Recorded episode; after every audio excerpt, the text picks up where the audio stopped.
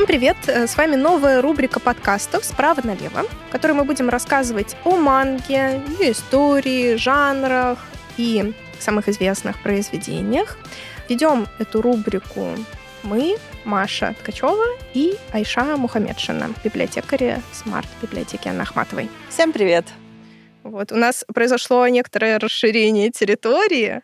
Мы переползли из обзоров в подкасты. Ну, не совсем переползли, обзоры мы будем продолжать выкладывать, но мы расширяем наше поле деятельности и будем записывать подкаст. Сегодня у нас пилотный выпуск, где мы будем рассказывать о том, что такое манга, откуда она взялась, какая манга бывает, ну и все интересующие и прилагающиеся к этому вопросы. Да, мы расскажем немного об истории происхождения манги, о ее роли для российского читателя, влияет ли манга на популяризацию чтения, как вообще манга прижилась, приживается и будет ли приживаться в библиотеках. Да, я думаю, что надо начать с того, чтобы рассказать о том, что такое манга вообще в принципе. Я, конечно, думаю, что многие наши слушатели потенциальные знают о том, что это, но если кто-то захочет тоже узнать, просветиться на этот счет, что это японские именно комиксы, только японские комиксы называются манга.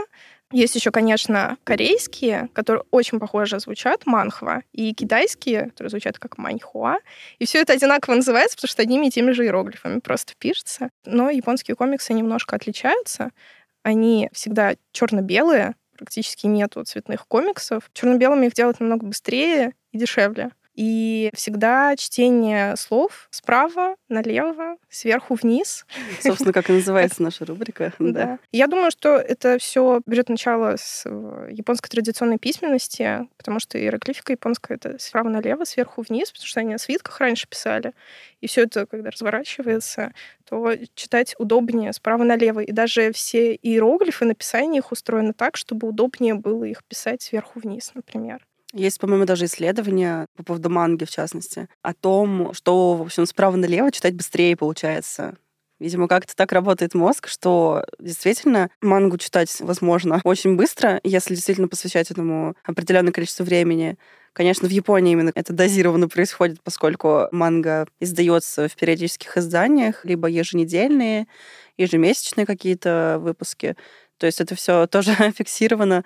Появляется такой тайм-менеджмент в чтении манги, но в Японии. То есть здесь, в России, можно прочитать там, не знаю, 400 глав за несколько вечеров, если делать это непрерывно. Ну, либо купить там в магазине объединенные томики в твердом переплете, где довольно-таки умещается много вот этих вот маленьких в мягком переплете, и это тоже довольно-таки быстро читается. Порой справа налево особенность такая чтения манги, это ускоряет процесс чтения. Да, и я читала, что когда только начали сдавать мангу за рубежом, хотели издатели ее переворачивать, чтобы было более привычно читателю, и авторы очень сильно возмутились, потому что и рисовка от этого всего тоже зависит, чтобы обязательно взгляд читателя справа налево шел. Ну и плюс еще манга быстро читается, потому что там текста зачастую не очень много, то есть тоже отличие манги от комиксов э, американских или европейских в том числе в том, что там чуть меньше текста. Там, например, персонажи о своих чувствах иногда э, говорят меньше, но зато там более прорисованное лицо, например, оно может быть утрировано, там большие глаза и так далее. И из-за этого тоже, конечно, читается быстрее. Ну и вот тоже специфика японской рисовки, что очень большие глаза выразительные, Тело может быть деформировано, очень длинные ноги. Все мы видели эти длинные ноги в Sailor Moon. длинные, огромные руки. Вот это все тоже для того, чтобы можно было больше показать с помощью движения персонажей. То есть все ну, да. в, в рисовке. Как раз такой характерный визуал очень э, положительно, я бы сказала, влияет на восприятие и на отношение к манге, потому что зачастую вот э, читателю может полюбиться какой-то герой странно выглядящий, который, возможно, не имеет облика человека, какой-то там, не знаю, фамильяр, забавный какое-то деформированное существо. Э, то есть это бывает иногда очень запоминающимся. Это становится визитной карточкой какого-то тайтла.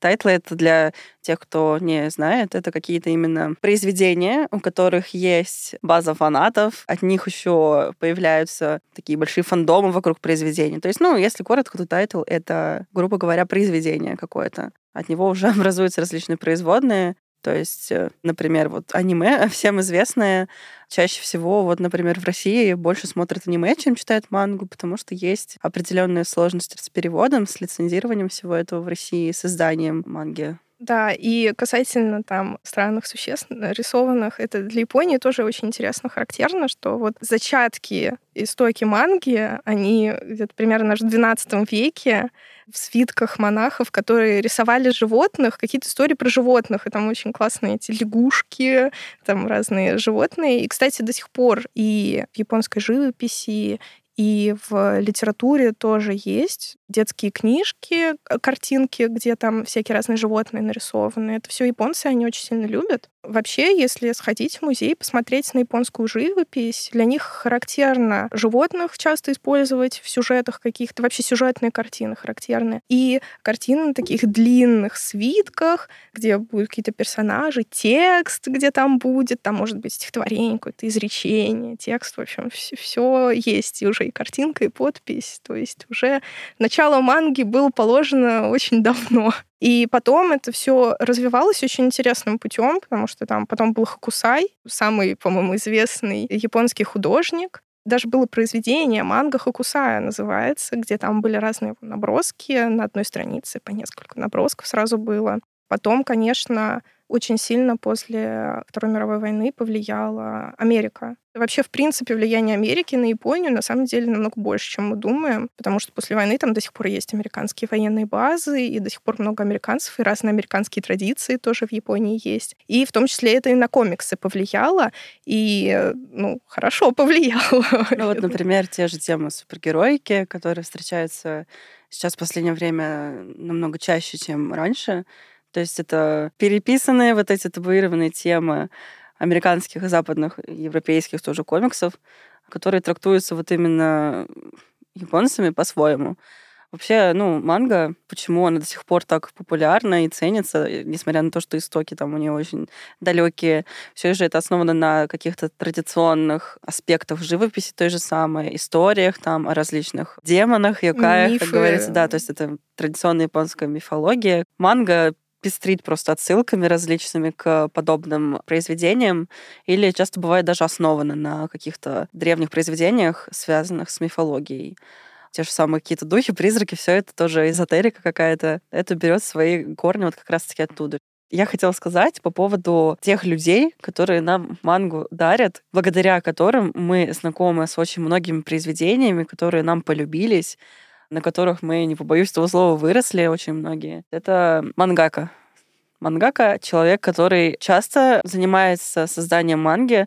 Там процесс э, создания сюжета, отрисовки единолично. То есть если, э, например, э, произведение имеет успех, и оно становится действительно большим тайтлом на много, на множество глав, то Мангак, конечно, может нанимать себе помощников, это какие-то художники или тоже ну, ассистенты, которые помогают в создании манги.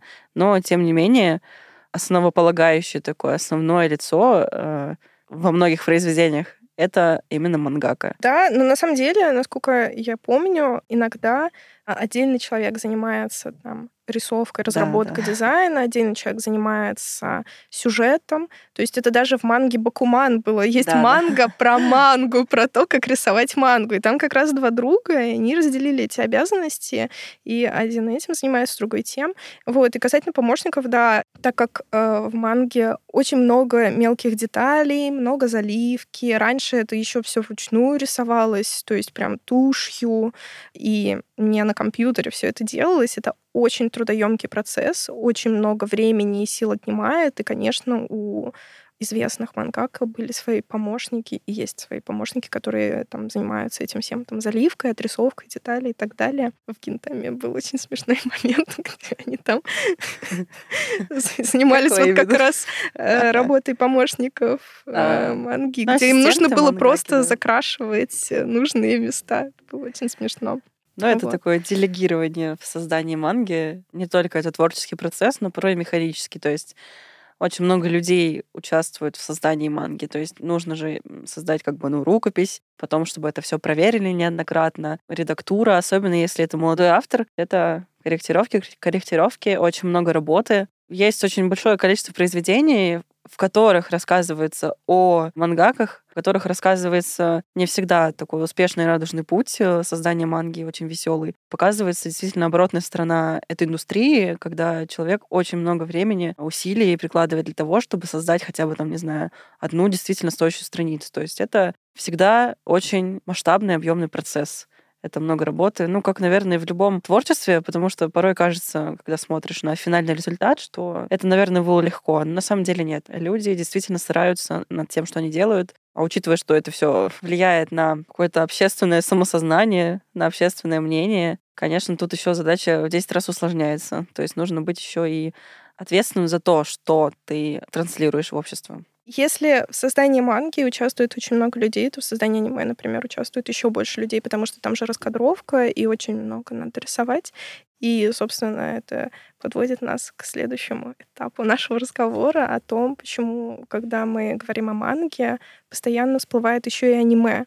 На взгляд, манга всегда рука об руку с аниме идет. Мне кажется, мы здесь наблюдаем такой феномен Гарри Поттера, потому что вот, например, в сознании людей книга Гарри Поттер и фильм Гарри Поттер — это одно и то же, оно просто сливается. Каюсь. И то же самое происходит с манго и аниме. Если человек посмотрел аниме, он думает, что он и мангу тоже прочитал, то есть охватил все произведение целиком. В отличие от фильмов, зачастую аниме имеет больше возможностей передать точно то, что было в манге.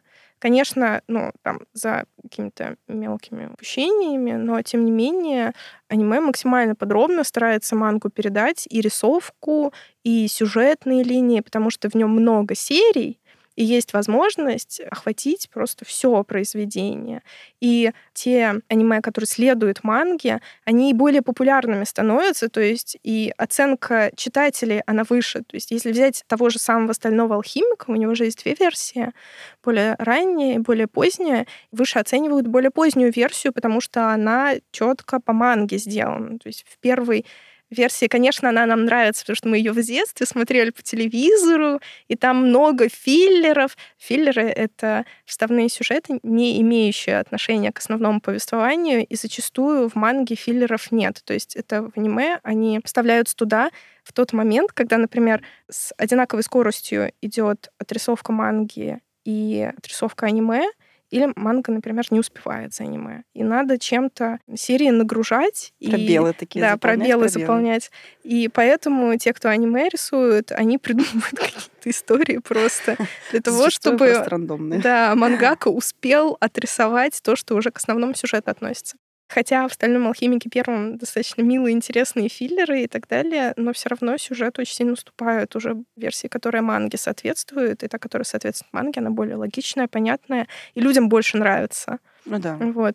Поэтому в сознании людей аниме и манга, оно, она сливается просто. Тем более, что, вот, как уже было сказано, в России аниме более популярно, чем манга, потому что оно более доступно. И очень многие люди изначально к манге пришли через аниме. То есть начали смотреть аниме, и потом уже через это пришли к манге. Ну, ну да.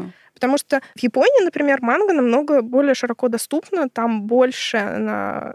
в магазинах продается, в библиотеках ее намного больше. Как уже было сказано, журналы периодически выходят, он Jump, который уже сколько Seven лет. Jump, который, да. Да, выходит самый популярный журнал до сих пор его читают, и до сих пор это все живо, это все более доступно. У нас более доступно аниме. Оно и по телевизору раньше, ну и сейчас, наверное, показывают. Есть отдельные каналы с анимацией, конечно. Вот, ну, кто смотрит телевизор в наше время? В России у нас просто аниме играет свою, одну из первых таких э, изначальных функций. Это реклама манги. То есть э, зачастую экранизации — это обязательно такой пиар первоисточника. И с манго это очень хорошо работает. Очень многие произведения именно из манги я приходила читать после того, как посмотрела аниме. Потому что аниме, опять-таки, может иметь несколько сезонов, может иметь разное количество серий, филлеры, которые вообще, в принципе, отклоняются от сюжета, и ты не понимаешь, что происходит, собственно. Появляется интерес. Ты хочешь пойти и узнать, в чем же было дело.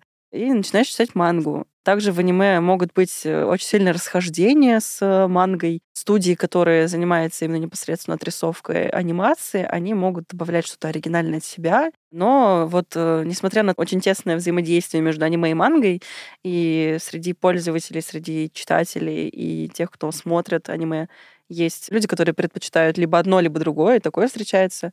Есть очень достойные аниме, именно которые оригинальные, у которых нету первоисточника в виде манги. Например, такие как Гурен Лаган. Очень мне нравится. Это меха.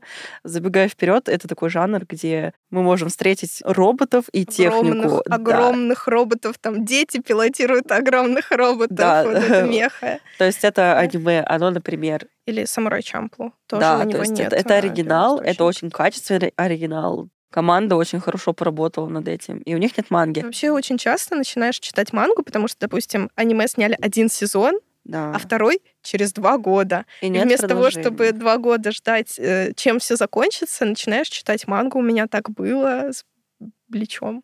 Блич закончился. Вот, тоже я думаю, дальше что? Надо читать дальше. Или с Атакой Титанов тоже.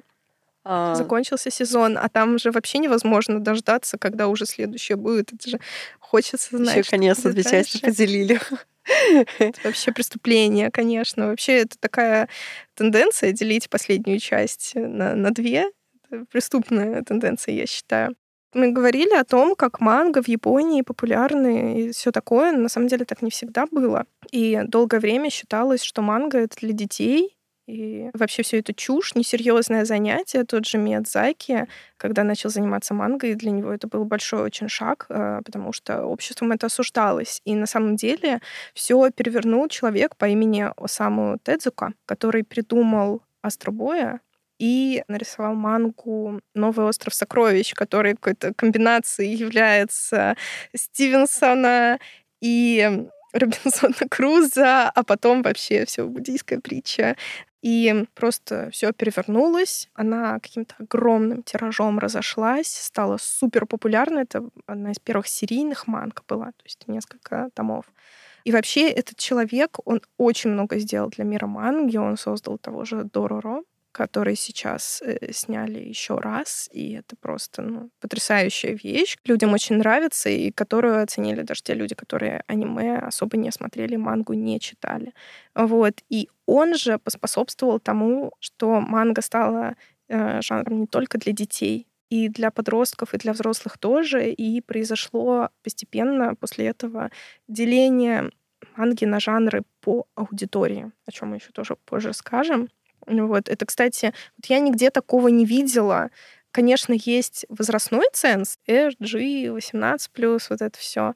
Но, тем не менее, никогда, по-моему, такого не было четкого разделения с названиями прямо по аудитории. То есть дети, мальчики, подростки, девочки, подростки, взрослые. Да, очень конкретные нигде такие такого не было. Хотя, конечно, комиксы, манга своего рода очень много где были. То есть американские комиксы, французские, бельгийские комиксы, русский лубок. Тоже своего рода комикс, между прочим. И После вот этих манг «Астробой» и «Новый остров сокровищ», конечно, популярность манги очень сильно возросла, и все с огромной скоростью покатилось вперед, и Миядзаки тоже очень сильно добавил популярности.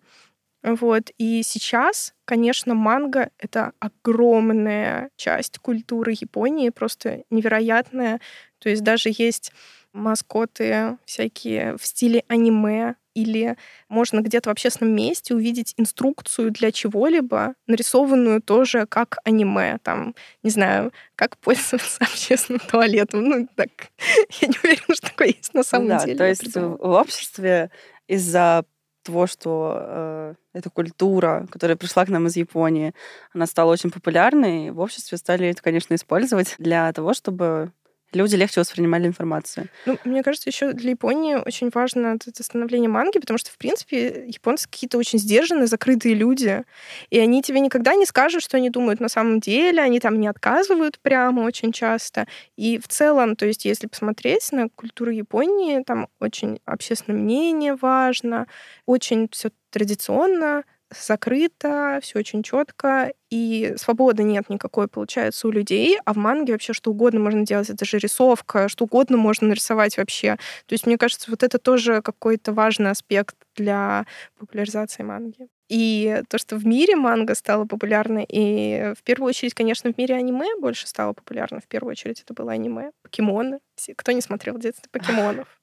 Sailor Moon, Наруто. Ну и, конечно, Мия... мультики Миядзаки — это же просто какое-то... Уни... Э... Отдельное направление в этой культуре мультипликации японской. Причем Миядзаки, он же не всегда был популярен. Я э, прочитала книжку недавно про Миядзаки, ты тоже читала, да. я видела. Вот. И э, там про творческий путь Миядзаки было сказано, и там просто огромное количество провалов, и те фильмы, которые мы сейчас считаем культовыми, они в прокате проваливались, да. и после них считали, что э, все уже карьера Миядзаки окончена. То есть он, он не сразу создал произведение, получил за него Оскар, как, например, было с «Унесенными призраками». Да, кстати, вот это, между прочим, я думаю, что очень сильно повлияло на популяризацию аниме в мире, то, что Оскар получил э, японский мультик. Это как с «Паразитами» по Жунхо произошло. То есть никому не было интересно корейское кино, пока да. «Паразиты» не получили Оскар. Это, конечно, был «Олдбой», который потом пересняли в Америке, и который, между прочим, «Олдбой» по манге снят японской. Да. То есть э, Пак Чанук переосмыслил японскую мангу, которая, в свою очередь, переосмысливает графа Монте-Кристо Диман. То есть культурное пространство, оно огромное, и все связано внутри. Вот. Япон японцы очень интересуются зарубежной литературой и так ну далее. да, как для страны, для Японии очень важно получить именно признание Запада в первую очередь, потому что все равно, сколько бы ни прошло времени, именно в обществе сохраняются определенные шрамы после военного времени, после событий, которые происходили в Японии. Поэтому, когда фильм полнометражный, анимационный Хаяо Миядзаки получил Оскар, это было, конечно, событие.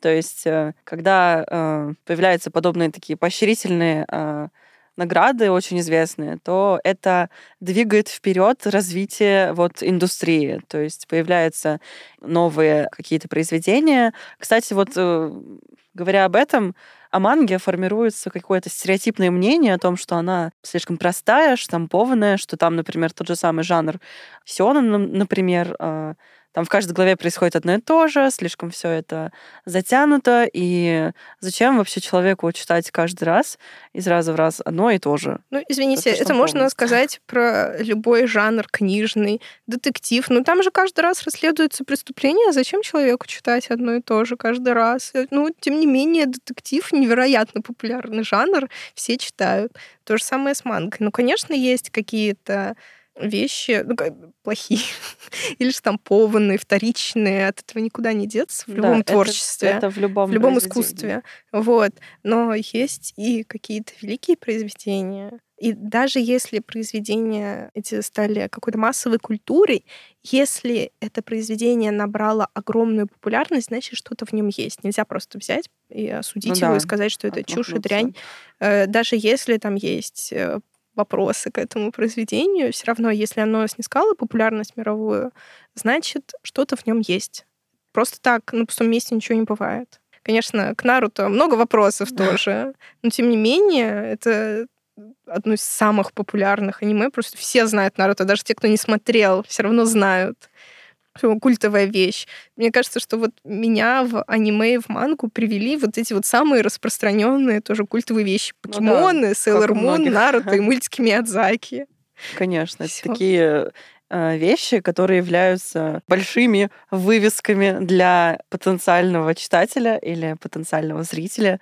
Кстати, вот манга и аниме, они стали э, частью э, такой официальной идеологии японской, которая называется Cool Japan. То есть это продукты японской популярной культуры, которые европейцами, людьми с Запада и из России, то есть эти вещи по умолчанию воспринимаются крутыми. То есть, о, какие-то аспекты в аниме или в другой японской культуре, от продуктов там каких-то до просто аспектов, не знаю, домашнего быта, они прямо в Европе воспринимаются как что-то крутое, просто по умолчанию, потому что это японское и к чему-то относится к какому-то аспекту культуры. Ну, Япония к этому долго шла, к тому, чтобы действительно это все стало популярным. Такой личный бренд просто появляется у страны. Да, потому что, ну, э, очень долго же даже сами японцы думали, что манга для детей. Да. И, соответственно, многие люди за рубежом тоже сначала думали, что манга это только для детей, там же все такое схематичное, и какие-то сплошные взрывы, драки и так далее. Вот на самом деле манга есть, по-моему, вообще просто обо всем, о чем только не захочешь. Манга есть, а манги есть манга, ребята, о чем вообще. Вот. И просто такое огромное разнообразие жанров, то есть есть не только вот целевой аудитории, да, то есть есть э, кодама манга, кодомо, для детей, сёнэны для мальчиков-подростков, сёдзё для девочек-подростков, сейнены для взрослых уже мужчин, людей. Ну да. Вот есть и по смысловому наполнению тоже вот тоже меха про роботов. Махо, Махо про девочек-волшебниц. Маха Сёдзи это про девочек-волшебниц, а Маху это просто про, про волшебников. Про Я видела аниме про мальчиков-волшебников. Я тоже. Какое совпадение. Да. А, спокойно есть, я обожаю просто спокойно. Ну да, то есть спортивное аниме. В манге и в аниме можно, мне кажется, в таком большом разнообразии жанров можно найти для себя то, что тебе интересно. То есть очень много каких-то жанров, поджанров и направлений среди манги. Это как раз-таки не отталкивает потенциального читателя, а наоборот заставляет разбираться. Здесь мы можем поговорить об образовательном потенциале манги, для человека, который, например, еще не читал, но хотел бы. Например, он посмотрел аниме и хочет почитать мангу. И вот он идет, собственно, начинает читать. Но нельзя так просто взять и начать читать мангу. То есть нужно знать определенные вот как раз-таки хотя бы минимальные правила, чтение банально справа, налево. Ты к этому очень долго привыкаешь поначалу, но как только привыкнешь, уже все. Да, то есть ты как научиться кататься на велосипеде. Сначала ты долго учишься, но разучиться невозможно. То же самое с чтением право налево. А, ты просто потом э, привыкаешь читать э, наоборот. То есть, как обычно, если миксовать э, по прочтению между собой мангу, манхву и маньхуа, то можно запутаться легко, потому что э, часто мне так было, я перескакиваю с одного формата на другой, и долго, несколько фреймов подряд, просто не понимаю, что здесь происходит. а потом я понимаю, что я читаю просто по смыслу не так. То есть я продолжаю читать справа налево, а нужно слева направо. То есть, ну, ты немного путаешься. Касательно образовательного потенциала манги, это же, ну, литература, графический роман считается. Да, и, естественно, есть... там и глубокое наполнение есть, и множество отсылок. Японцы это тоже в, в контексте мировой культуры существует, и тоже много всего читают и смотрят, и перерабатывают в какой-то свой опыт. И тоже много отсылок э, к мировой литературе и культуре. Они русскую литературу просто обожают. Да. Бродячие псы те же самые. где а, в манге «Бродячие псы» героев со сверхъестественными способностями их зовут э, именами известных японских и русских писателей. И вот по опросам, кстати, очень многие говорят, что после того, как они в манге какую-то отсылку обнаружили, они идут и начинают знакомиться с первоисточниками, потому что человеку просто интересно, почему автор здесь вот это вот решил упомянуть. Может быть, это важно, может быть, это правда интересно. То есть это, мне кажется, очень э, такой полезная ачивка для, для читателей. Да даже тот же Наруто, ты думаешь, ты не знаешь ничего из японской мифологии. Если ты смотрел или читал Наруто, ты знаешь что-то из японской мифологии, там название техник по названию богов э, японских. Поэтому и э, зачастую их использование связано как-то с самими богами. Поэтому действительно манга, она и какой-то образовательный подтекст. потенциал, потенциал в себе несет. да. Например, в очень популярном тайтле среди подростков, ну, детей там от 12 лет, Токийский гуль. Там буквально на второй странице первой главы идет конкретная отсылка к произведению Кавки «Превращение». То есть, ну и, в принципе, очень много таких идейных каких-то замыслов. Библейских отсылок в аниме да. просто миллион. Это э, огромное количество. А, или, например, есть произведение именно литературное «Цветы зла», и есть одноименная манга аниме «Цветы зла», то есть которые либо основаны, либо по мотивам каких-то вот именно литературных произведений. Ну да, тем более, что вот, например, если Кавку многие знают, Достоевского тоже знают многие, многие ли знают Бадлера «Цветы зла» Я не уверена. Да. Зато есть... Вот зато э, познакомились на самом деле. То есть возникает желание у человека узнать что-то больше, что-то за пределами манги.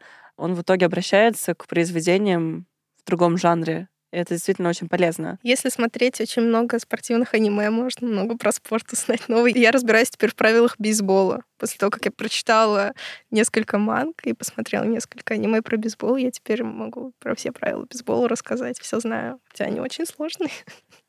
Какой итог можно подвести? Что манга — это прекрасный мир, где каждый может найти что-то по вкусу, что-то может найти для себя. Да, то есть благодаря... И не стоит э, как-то это отсекать, если ты считаешь, что манга — это для детей. Это не только для детей. Хотя для детей Стереотипы для того и созданы, чтобы их разрушать. Я очень рада тому, что сейчас в России у нас развивается, популяризируется манга в тех же самых библиотеках. То есть в Питере есть библиотека комиксов, там очень много манги на разных языках. На, там можно найти мангу на японском, на английском. И вот в нашей библиотеке тоже после создания центра комиксов Теперь мы тоже имеем доступ к манге, и наши пользователи тоже к нему имеют доступ. То есть можно прийти и почитать. Да, в следующих выпусках мы будем обсуждать различные жанры, как жанры, которые касаются возрастных категорий, так и жанры, э, касающиеся содержания. И в следующем выпуске э, нашего подкаста мы поговорим о сёнэне, о манге для мальчиков-подростков, которую читают не только мальчики-подростки. Мне кажется, один из самых популярных жанров. По-моему, это вообще самый популярный жанр. Я не знаю, вот э, если посмотреть представители этого жанра, которые больше всего популярны, Да, это очень э, обширный жанр, э, насчитывает множество тайтлов, о которых мы обязательно поговорим, но и мы будем говорить, наверное, про мангу, которая и нам самим нравится, потому что это, мне кажется, тоже важно. с вами была рубрика «Справа налево». Маша, Маша. Айша. До встречи. Пока. Пока.